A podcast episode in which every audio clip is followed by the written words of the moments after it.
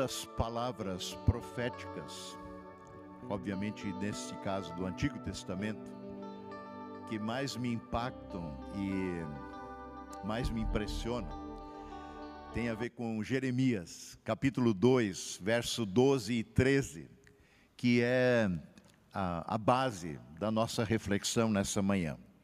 E eu leio esses dois versos que diz assim: O Senhor é quem fala por meio deste seu profeta.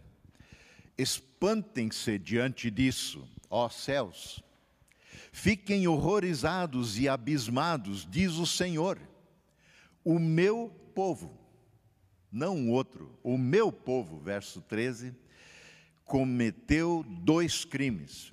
Eles me abandonaram a mim a fonte de água viva e cavaram para si, para é, suas próprias cisternas, cisternas rachadas, rotas, que não podem reter a água. É, todo o capítulo 2 de Jeremias, ele trata da infidelidade de Israel, da infidelidade do povo de Deus. Essa é a primeira tarefa que Jeremias recebe como servo do Senhor, anunciar a infidelidade do seu povo, do povo de Deus, ao qual ele pertence. Logo após o seu chamado para ser profeta de Deus, essa é a tarefa. E aliás, essa é a tarefa que acompanha toda a vida de Jeremias, a tal ponto de que ele algumas vezes chega a reclamar diante de Deus, por assim dizer: Senhor, não tem uma palavra boa para mim dizer para essa turma? Só paulada, só denúncia do pecado, só coisas ruins que vão lhe acontecer diante do quadro de suas vidas. E Jeremias é um homem que lamenta muito pelo seu próprio povo, lamenta diante da, da profecia que Deus o leva a declarar, anunciando o que será o futuro dessa nação. A tal ponto que ele escreve um livro, né, Lamentações de Jeremias. Ele, por isso, também é conhecido como profeta chorão. Então, no verso 1 e 2, nós vemos que a palavra do Senhor vem para mim, ele diz, que diz o seguinte: Vá proclamar aos ouvidos de Jerusalém, vá lá e anuncie, é o Senhor que fala. E o Senhor começa então a sua exortação, não já metendo o cacete, mas lembrando dos bons tempos. E aí nós lemos no verso 2 e 3. Assim diz o Senhor: Lembro-me, o Senhor, lembro-me de como você desejava me agradar. Lembro-me de como você desejava me agradar, quando você era uma jovem noiva muito, muito tempo atrás. Você me amava e me seguia até mesmo no deserto. Eu creio que um pouco essa nossa experiência é, de vida passa por situações assim. Muitas vezes até mesmo no casamento, né? Porque o casamento aqui é usado como uma figura para descrever a relação de Deus e o seu povo. Eu me lembro com alegria é, faz muito tempo, mas você me amava como uma jovem noiva. A noiva, obviamente, é o seu povo. Como a noiva de Cristo, é, o Paulo usa essa figura em Efésios para falar da igreja como aquela noiva que pertence ao Senhor Jesus que voltará. E ele mesmo conta uma parábola, né, usando ah, o noivo que vem das dez virgens, ou da grande festa de casamento com o noivo, que é Cristo na eternidade. Então, é uma figura muito usada para descrever a relação do povo de Deus com o seu Deus. E ele se agrada, lembra de quando esse tempo existiu. Éramos apaixonados pelo Senhor. Conhecer a Cristo é momento de alegria, de paixão, de reviravoltas na vida. Ah, muitas vezes a paixão faz isso, né? A gente perde o apetite, ou fica ansioso. Antigamente se namorava na quarta, no sábado, né? tinha dia certo, horário certo. E a gente ficava até ansioso né, por esse dia. Nossa, como as semanas eram compridas. E de repente todo esse, toda essa paixão pode e deveria se tornar num relacionamento maduro, num amor maduro, mas parece que não foi o que aconteceu. Verso 3, o Senhor segue: Naqueles dias, lá quando eram recém-casados, tinham uma aliança feita entre Deus e seu povo retirado do Egito. Israel era santo para o Senhor, separado para o Senhor era como os primeiros frutos de sua colheita. Todos que faziam mal a seu povo eram declarados culpados e sobre eles vinham a calamidade. Vinha a calamidade. Qualquer um que mexesse com o povo de Deus sofreria as consequências. Deus chama o seu povo como a menina dos seus olhos. Ou seja, é um dos lugares mais sensíveis que a gente tem é, no corpo são os olhos é, qualquer poeirinha, né, qualquer coisa, alergia, qual, é, já fica ali coçando e a gente sabe, areia nos olhos não é brincadeira. E Deus chama esse seu povo a menina dos meus olhos, por, pelo carinho e o cuidado que ele tem, pela proteção dedicada a nós, seu povo. Eu sou o Senhor e falei isso aí, diz ele. Mas esse tempo de fidelidade acabou. Lamentavelmente acabou. O povo abandonou o seu Deus. Seguiram outros deuses, que nem deuses são. É assim que o, Senhor sempre de novo declara. É, ídolos, deuses, não são o Deus. Há um só. Essa é a declaração que perpassa toda a Escritura. Todos os ídolos são fabricação humana, são projeção humana, deuses que nós projetamos segundo a nossa imagem e semelhança e os promovemos, mas que precisam ser carregados daqui para lá, ou estão limitados à nossa concepção. Diferente é o Deus da Bíblia. E assim o Senhor segue falando no verso 7 do nosso texto de Jeremias 2, 7, 8 e 9. Eu trouxe vocês, Israel, meu povo, a uma terra fértil. Porque isso aqui, quando Jeremias fala, eles já estão há bastante tempo na terra prometida, a terra de Canaã. Já faz muito tempo. As coisas já desandaram. É, o afastamento de Deus já está consumado. Então, ele relembra um pouco a história. Eu trouxe vocês até aqui. Eu dei essa terra a vocês, para que comessem dos seus frutos e dos seus bons produtos. Entretanto, entretanto, vocês contaminaram a minha terra, tornaram a minha terra, a minha herança repugnante. Fizeram desse lugar um lugar nojento. Israel foi conduzido a essa terra prometida, Canaã, porque é, aquele lugar havia tanta promiscuidade religiosa, espiritual, física, imoral, tanta violência de todas as formas imagináveis ou não, que Deus tinha decretado o fim daquele lugar. Ele esperou por muito tempo quando prometeu essa terra a Abraão, ele esperou 450 anos com o seu povo escravo no Egito, para então tirá-los de lá e dar essa terra. E a espera foi porque a medida da maldade dos cananeus ainda não tinha chegado ao seu limite. Deus é muito, muito paciente conosco. Mas paciência tem limite, também para Deus porque como a Irme orou, ele é justo, ele é pai de amor, sim, mas ele é reto, ele é justo, ele não pode tolerar o pecado para sempre. Então, é, eles, Israel, que deveria transformar aquele lugar, ser um testemunho da bênção e presença de Deus a todas as nações da terra, acabou virando o que já existia no passado. É, crianças eram sacrificadas aos ídolos ali, como se fazia no passado. É, a imoralidade sexual que muitas vezes estava atrelada à vivência religiosa, voltou a ser praticada, e por aí vai. Mas não só isso, percebam aqui no verso 8 algumas denúncias bem específicas. Ele diz: o Senhor, os sacerdotes. Sacerdotes são aqueles que são mediadores entre Deus e o povo e o povo e Deus. Eles se colocam aí nessa brecha.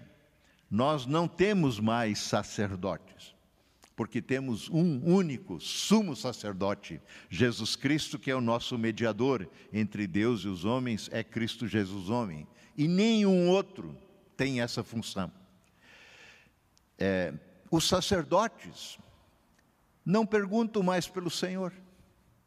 Eles que são os mediadores entre Deus e o povo, não perguntam mais pelo Senhor. Eles estão administrando a sua religião, a religião de Deus, fizeram dela uma religião porque era uma coisa, um relacionamento vivo. Não perguntam mais pelo Senhor. Os intérpretes da lei, os estudiosos das Escrituras, os teólogos da época, que deveriam ensinar a lei de Deus, não me conheciam, não me conhecem mais. Eles não me buscam, eles leem a Escritura para transformá-las em regras humanas, como Jesus vai criticar aos escribas, aos intérpretes da lei. Quem mais? Os líderes do povo, os anciãos, a gente, essas pessoas mais maduras que deveriam liderar o povo na direção da vontade de Deus, se, le, eh, se, rele, se rebelaram contra mim. Os líderes se rebelaram. O que acontece com o povo? Obviamente, vai andar em rebelião. E por último, os profetas que Deus levanta para denunciar o pecado, para chamar de volta ao caminho certo, para o arrependimento. Os profetas profetizavam em nome de Baal, seguindo deuses inúteis.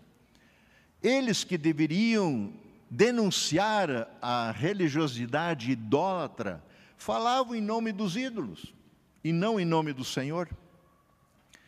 E por essa situação se perpetuar, o Senhor segue então denunciando o pecado, verso 9.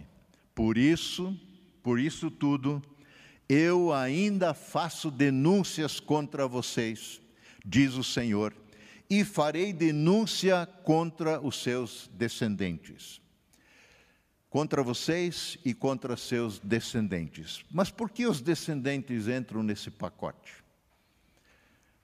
Porque estão lembrados é, aqueles que andam nos mandamentos do Senhor. O Senhor é benevolente, o Senhor, digamos assim, abençoa, está lá junto aos mandamentos, Êxodo, até mil gerações. Mas aqueles que desobedecem, o Senhor visita a iniquidade dos pais nos filhos até a terceira e quarta geração, porque essa coisa também se perpetua de geração a geração. Porque os filhos ah, de cujos pais estão longe do Senhor, abandonaram o Senhor, seguem ídolos, mesmo a idolatria desse mundo, os filhos vão na carona. Não pensem que é, isso eles não estejam de olho na gente. Então, a situação é realmente embaraçosa. O que o povo de Deus está fazendo não se encontra paralelo em lugar nenhum. Vejam o que Deus diz, verso 10, Jeremias 2. Ele conclama os próprios, né, as pessoas a observarem atravessem o mar até o litoral de Chipre. É, nós temos que pensar Israel lá no finalzinho do Mediterrâneo, e mais a primeira grande ilha próxima naquele canto é a ilha de Chipre.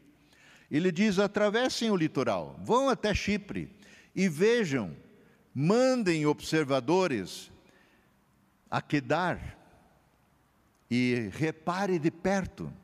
Quedar é um reino, o reino de Quedar são, por assim dizer, antigas confedera confederações tribais árabes que viviam ao sul e eram essencialmente nômades, que se espalhavam no sul ou ao norte do Egito, ao sul de Israel, até para dentro do mar, ah, do, do deserto da Arábia. Vão até essa região, Kedar. Observem, prestem atenção ao que ali acontece e vejam se alguma vez aconteceu algo assim que está acontecendo aqui em Israel. Alguma nação já trocou os seus deuses? Alguma nação já trocou os seus deuses? Pergunta o Senhor. E eles nem sequer são deuses. Mas o meu povo, o meu povo, que me conhece, trocou a sua glória, ou seja, o Deus glorioso por deuses inúteis. Trocaram a sua glória, o Deus eterno, por deuses que nem são deuses. Estamos percebendo aqui a gravidade dessa denúncia. Então prestem atenção nos dois versos seguintes, 12 e 13. Espantem-se diante disso, ó céus, Fiquem horrorizados e abismados, diz o Senhor. Ele agora dirige a sua fala aos anjos. Fiquem horrorizados e abismados, espantem-se diante disso. O meu povo cometeu dois crimes, voltando ao nosso texto.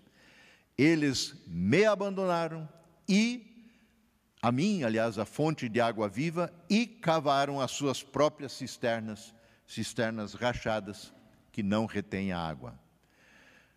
Parafraseando esses dois versos, a gente poderia mais ou menos traduzir isso da seguinte forma: Gabriel, e aí, Miguel, e aí vocês anjos nos céus, todos vocês, vocês acreditam nisso? Vocês acreditam no que nós estamos vendo daqui? Parem e olhem lá para baixo e vejam o meu povo. Observem o meu povo. Reparem no que eles andam fazendo. Isso não nos faz estremecer de terror por eles. Esse meu povo cometeu dois grandes males. Primeiro, mostram a sua rebelião por não virem saciar a sua sede, sede da alma, junto às minhas puras nascentes de água, junto ao que eu tenho a oferecer. E como se isso não fosse suficiente, continuam a me insultar por quererem saciar a sua sede com águas escuras, paradas, que não conseguem sequer armazenar nos seus buracos provisórios. Que triste troca. Trocaram mim, a mim, a fonte de água viva, por um buraco de água suja. Que triste troca. Meu povo não precisa viver dessa maneira. Eles não são escravos. Eles não são cativos. Eu os libertei. Eles não precisam beber essa água estagnada, salobra dos seus reservatórios próprios. Eu quero que de mim saboreiem a água viva. No entanto, lamentavelmente, eles fizeram isso a si mesmos. Lamentavelmente, eles fizeram isso a si mesmos. Sim, gente, abandonar o Senhor tem consequências. O pecado tem consequências. Ainda que perdoado, suas consequências ficam. Elas não são e não podem ser removidas.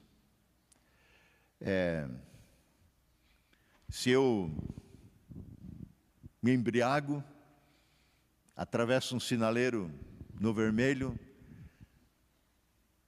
atropelo alguém, mato, eu posso e sou clamando por graça e perdão, ser perdoado, mas as consequências do meu ato ficam. O pecado tem consequências. O salário do pecado é morte. sempre gera morte. E morte é separação. Morte é, não é a não existência. Morte é tudo aquilo que nos separa de Deus, de uma vida plena, abundante, uma vida de satisfação, de graça. E não podemos culpar o Senhor pelas consequências dos nossos pecados. Muitas vezes a gente faz coisas horríveis e depois quer empurrar a culpa ainda no sapato de Deus. No verso 14, o Senhor e seguintes ele diz assim: Acaso Israel, meu povo, é escravo? Acaso Israel, meu povo, é escravo desde o nascimento? Não. Esse povo existe a partir de Abraão. É o povo da promessa, é o povo, é o povo de Abraão, de Isaac, de Jacó. Por que foi então que se tornou presa de leões que rugem e urram contra eles? Aqui essa é uma figura para falar das nações que começaram a invadir Israel. Nações que começaram a escravizar Israel novamente. Nações que levaram, como os babilônios, levaram e deportaram muitos. O próprio Jeremias foi deportado para a Babilônia. Então, se eles eram uma nação livre, por que, que estão agora sendo ameaçados? Eu sempre cuidei deles. Arrasaram a sua terra, queimaram as suas cidades e deixaram-nas desabitadas. Foi isso que os inimigos fizeram contra o seu povo livre. Até mesmo os homens de Mênfis e Tafnes, no Egito, raparam o seu crânio dos crânio, o crânio, a cabeça dos israelitas. Porque eles tinham no seu cabelo, nas suas longas tranças, é, um sinal, uma identidade da religião da fé judaica, né? Mas isso tudo foi removido pelos invasores. Os egípcios, vindo então de Mênfis e Tafnis, destruíram esse orgulho de Israel verso 17. Olhem essa pergunta. Não foi você mesmo, diz o Senhor, o responsável pelo que lhe aconteceu ao abandonar o Senhor, o seu Deus? Na Bíblia, a mensagem de Eugene Peterson, ele parafraseia essa, essa pergunta da seguinte forma: E por que, que vocês acham que aconteceu tudo isso? Por que, que vocês acham que estão sendo dominados, assaltados, mulheres estupradas, suas plantações destruídas, suas cidades queimadas? Por que, que vocês acham que tudo isso está acontecendo? Não foi porque vocês ousaram se afastar do seu Deus quando Ele, o Senhor, os conduzia pelo caminho certo? Não estava bom andar no caminho certo? não experimentaram bênção de toda sorte? Parece que não aprenderam a lição. Aprendemos nós a lição? Uma vez libertos, eles voltaram à escravidão. Eles fizeram uma opção. Gente, quando a gente conhece a liberdade de uma nova vida em Cristo, não largue isso de jeito nenhum. Não troque a graça de Deus, o amor de Deus, por que quer que seja. Não o abandone. Peça por misericórdia, agarre-se a Ele, fique nele. Veja o que Pedro nos diz na 2 Pedro, capítulo 2, verso 12 a 22. Eu leio na nova versão transformadora. Os falsos mestres, diz Pedro, os falsos ensinadores que estão na igreja. Pedro está escrevendo para a igreja. Os falsos mestres são como criaturas irracionais, movidas pelo instinto que nascem para apanhar e morrer. Nada sabem sobre aqueles a quem insultam e como animais serão destruídos por sua própria corrupção. Praticam o mal e receberão o mal como recompensa. Gostam de se entregar à imoralidade em plena luz do dia. São uma vergonha e uma mancha no meio de vocês, Igreja de Cristo, sentindo prazeres em enganá-los enganá enquanto participam de suas refeições, enquanto partilham a mesa com vocês, enquanto celebram a ceia com vocês. Eles estão, na verdade, os induzindo ao erro. Cometem adultério com os olhos. Lembram que Jesus falou disso, né? Para adulterar não precisa levar alguém para a cama. Você pode fazê-lo tendo uma má intenção, uma intenção impura no coração em possuir essa outra pessoa, porque sexo não tem a ver com posse.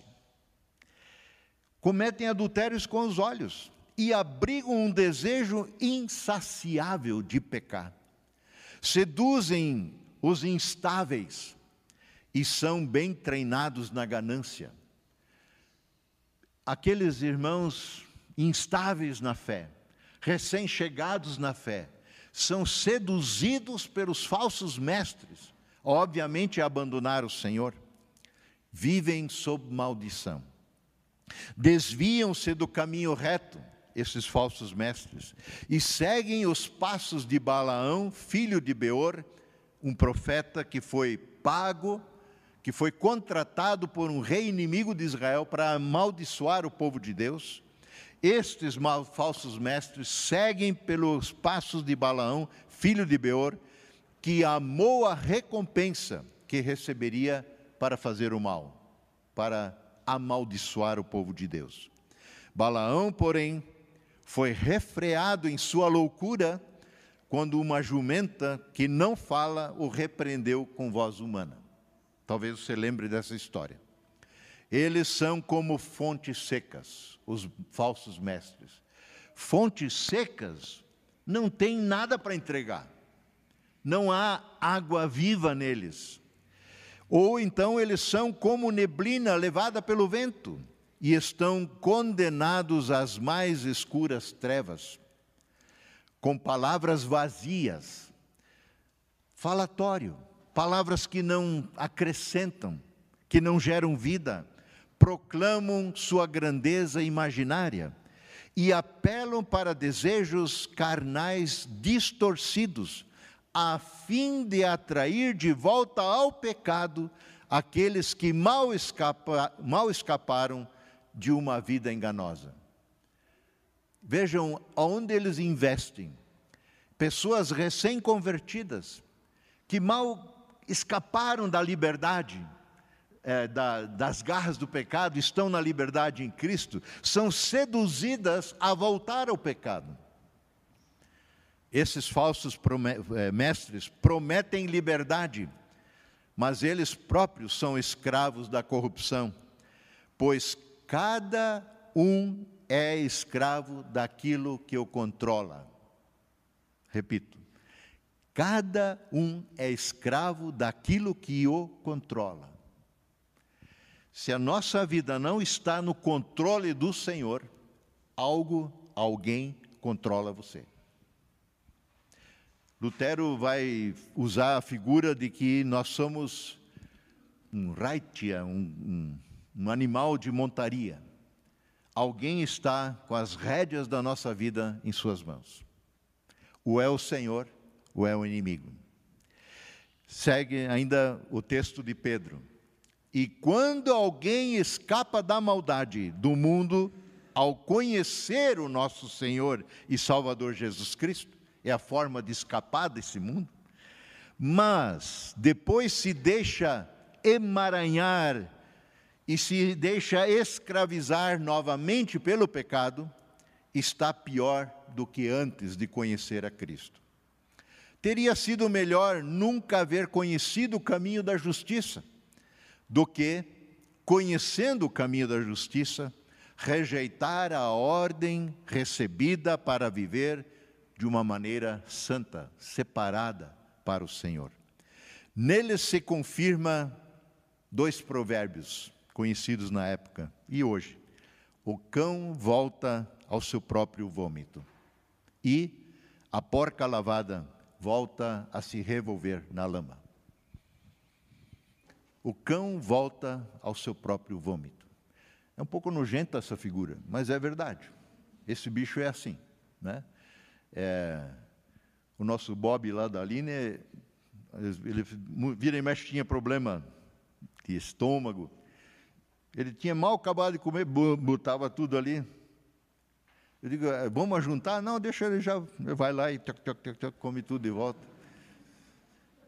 A gente talvez compreenda o que, que se faz, o que, que acontece quando voltamos à escravidão do pecado, uma vez tendo sido libertos e lavados pelo sangue de Cristo.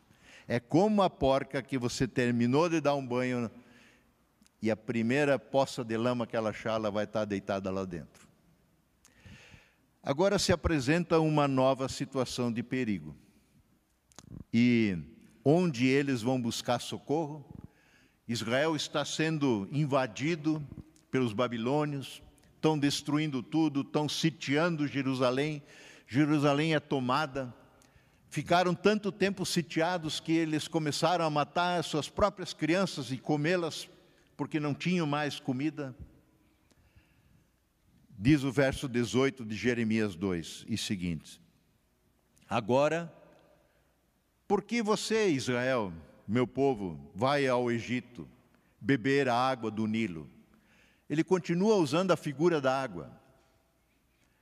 Por que, que você vai buscar socorro junto aos egípcios? Eu tirei vocês de lá. Eu libertei vocês de lá.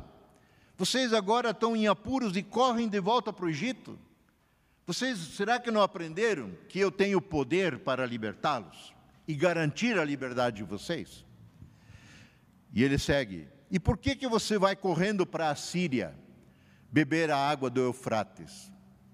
De novo é a figura da água mas eles buscaram socorro junto aos assírios para superar o problema com os babilônios. Verso 19: O seu crime a castigará, e a sua rebelião a repreenderá. Compreenda e veja como é mal e como é amargo abandonar o Senhor, o seu Deus, e não ter temor dele. Abandonar o Senhor, o seu Deus, é mal, é amargo, é vômito que você não quer comer de volta, mas vai comer, porque é o que sobra. Se deixamos a fonte da água viva, se deixamos aquele que tem tudo para nos dar para uma vida com sentido, com propósito, uma vida de graça, de amor, e nós voltamos às nossas cisternas, procuramos socorro onde não tem? Será que conhecemos isso? Quantas vezes insistimos em dar um jeito na nossa vida, nós mesmos, com os nossos recursos, com a nossa maneira de ser, viver? É isso que simbolizam aqui as cisternas rotas, estragadas, rachadas. Elas vazam elas não retêm a água. E quando retêm, entregam água suja, podre, apodrecida. Não vai funcionar. Não insista. É, o que nós temos, os recursos que nós mesmos temos à nossa disposição nesse mundo, são provisórios, são paliativos. A solução está com o Senhor que nos criou e somente nele. As consequências dessa opção de abandonar o Senhor é, se abaterão sobre nós, cedo ou tarde. Cedo ou tarde. Agora, essa não é a preocupação principal do Senhor. Quando começamos a lançar mão dos nossos próprios recursos, é porque algo muito mais grave já aconteceu antes abandonamos o Senhor. Essa é a sequência. Eles primeiro me abandonaram, depois cavaram para si cisternas estragadas. Essa é a sequência. Dois pecados eles cometeram, mas o meu povo trocou a glória, a, que é a presença do Deus vivo, por deuses que são inúteis. Eles me abandonaram a mim, a fonte de água viva. Deixar o Senhor, abandonar o Senhor, substituir o Senhor por ídolos, é a primeira e mais iníqua das duas maldades que Deus aqui denuncia. Nós temos que compreender o seguinte: olhar para qualquer outra coisa fora de Deus, para fazer a vida funcionar, é deixar o Senhor, é abandonar o Senhor, é praticar idolatria. Qualquer coisa que a gente confie mais do que o Senhor é um pequeno Deus que a gente quer colocar no lugar dele. Porque é tão ruim, coisa horrível, fazer a vida funcionar a nossa própria maneira. Porque ela contraria um fato básico da criação humana. Deus nos fez dependentes dele. Assim ele nos criou. Foi ele quem nos criou.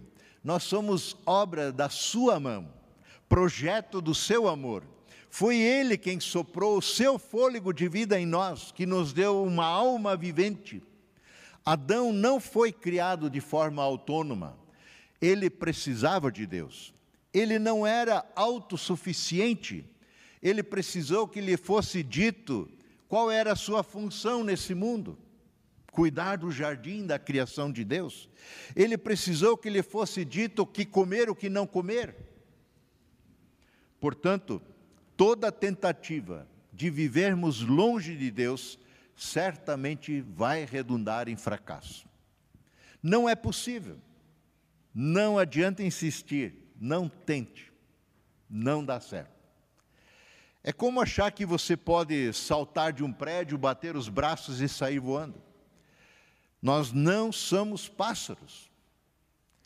Tentar isso é contrário à nossa natureza, porque Deus nos criou com esse propósito. Assim também não fomos feitos criaturas autônomas, que se controlam sozinhas, que andam em sua autossuficiência.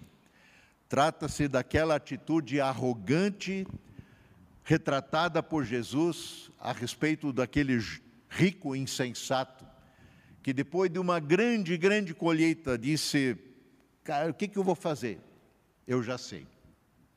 Vou destruir meus celeiros, vou construir celeiros maiores ainda, vou guardar tudo lá dentro e dizer para minha alma: alma, agora você tem que chegar.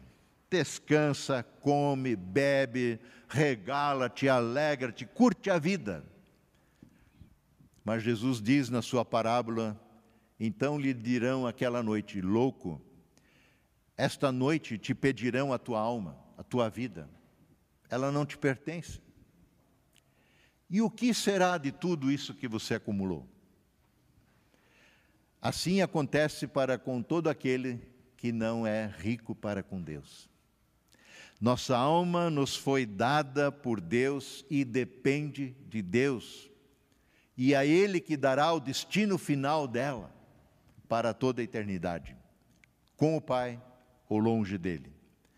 A sede que há na nossa alma, só o Senhor fonte de água viva, pode saciar. Não tem outro. Vejam, eu, três passagens, um verso só. João 3,36. Por isso, quem crê no Filho Jesus tem a vida eterna. Vejam que não diz terá, é Jesus quem está falando. Quem crê no Filho Jesus tem presente, agora, a vida eterna.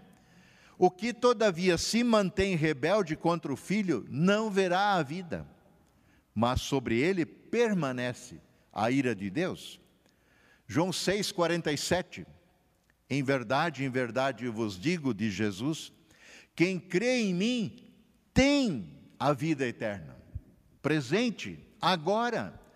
A vida eterna não começa um dia lá no futuro, quando você morrer, ou quando Cristo voltar. Começa com Jesus. No momento que se crê nele, no momento que você rende a sua vida dele, você sai do mundo das trevas e é transportado para o reino do seu amado filho. 1 João 5,12. Aquele que tem o Filho, Jesus, tem a vida presente. Aquele que não tem o Filho de Deus, não tem a vida. Ponto. Então, a solução para a vida plena, abundante, uma vida com propósito, que a Bíblia chama vida eterna, não está na nossa autossuficiência, mas está em Cristo, a fonte da água viva. Por isso precisamos ir a Jesus e parar de cavar nossas próprias cisternas, parar de recorrer aos nossos próprios recursos e fontes. Durante os sete dias da festa da cabana, eu estou finalizando. Durante os sete dias, chamado Festa das Cabanas ou Festa do Tabernáculo, um sacerdote especialmente separado e designado carregava água num cântaro de ouro, é, pegava lá no tanque de Siloé e levava até o altar, quando derramava essa água numa bacia diante do altar, e ali o sumo sacerdote é que fazia isso. Isso era uma petição simbólica por chuva mas também uma referência às promessas do Antigo Testamento de que o Senhor daria a fonte de água viva. Ou seja, conforme, por exemplo, Isaías, porque derramarei água sobre o sedento, diz o Senhor, rios e torrentes sobre a terra seca. Derramarei o meu espírito sobre a tua posteridade e a minha bênção sobre os teus descendentes. E é isso que celebrava nessa festa dos tabernáculos festa da, do encontro com Deus. Nesse momento, o sumo sacerdote que derramava água ali, ele proclamava diante do povo o Salmo 118, e que é conhecido como Cântico dos Degraus, por causa dos degraus de acesso ao, ao altar. E só citando rapidamente algumas frases desse salmo.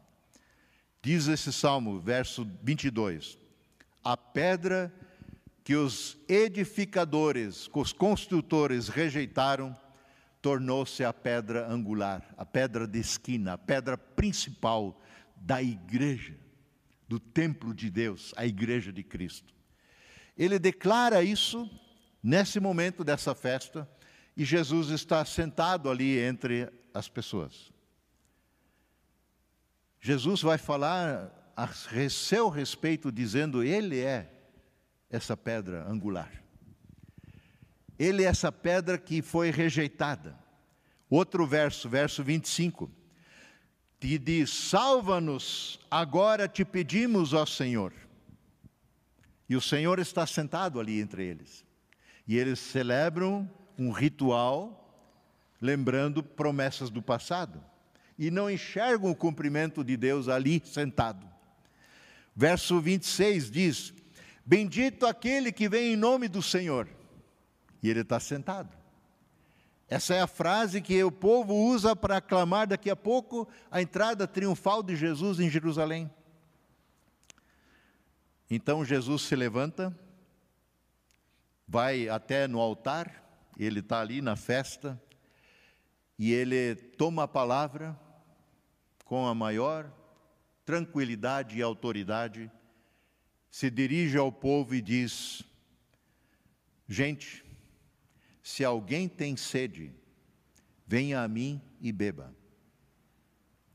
Se alguém tem sede, venha a mim e beba.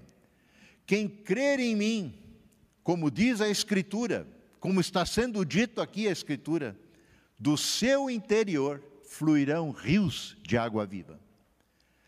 E no verso 37 de João 7, João vai dizer: Jesus se referia ao Espírito Santo que ele havia de derramar sobre todos aqueles que nele creem.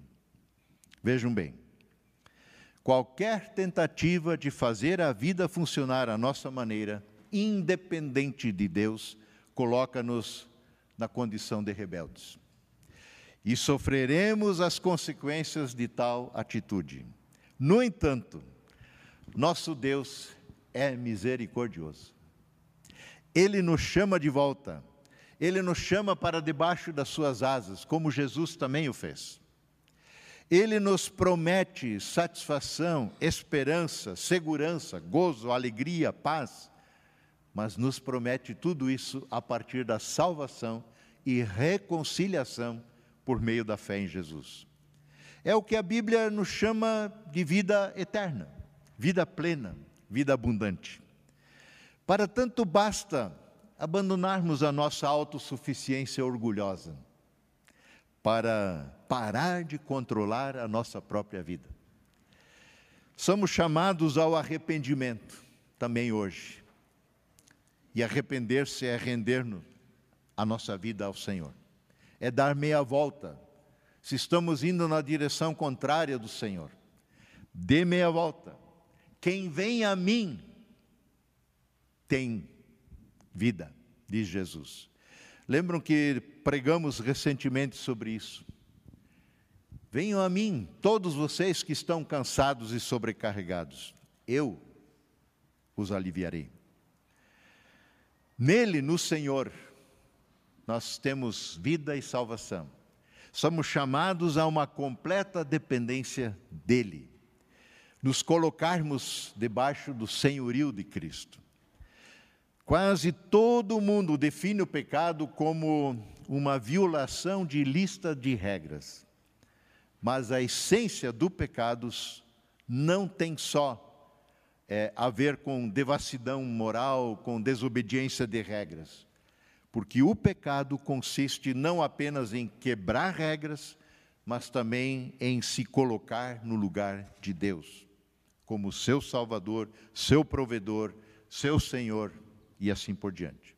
Por isso, o verdadeiro arrependimento nos coloca na direção certa, de volta aos braços do Pai, reconciliados pelo sangue de Jesus, completamente rendidos ao Senhor. Esse é o convite que o Senhor nos faz também nessa manhã. Que o Senhor tenha misericórdia de nós Ore aí onde você está, examine a sua vida diante do que ouvimos e renda-se renovadamente a Cristo. Nele está a vida, em nenhum outro lugar. Não é na religião. Fé cristã transformada em religião é pobre, e nem fé cristã é. Não dependemos de regras religiosas, dependemos de Cristo. Só Ele pode nos salvar. Amém.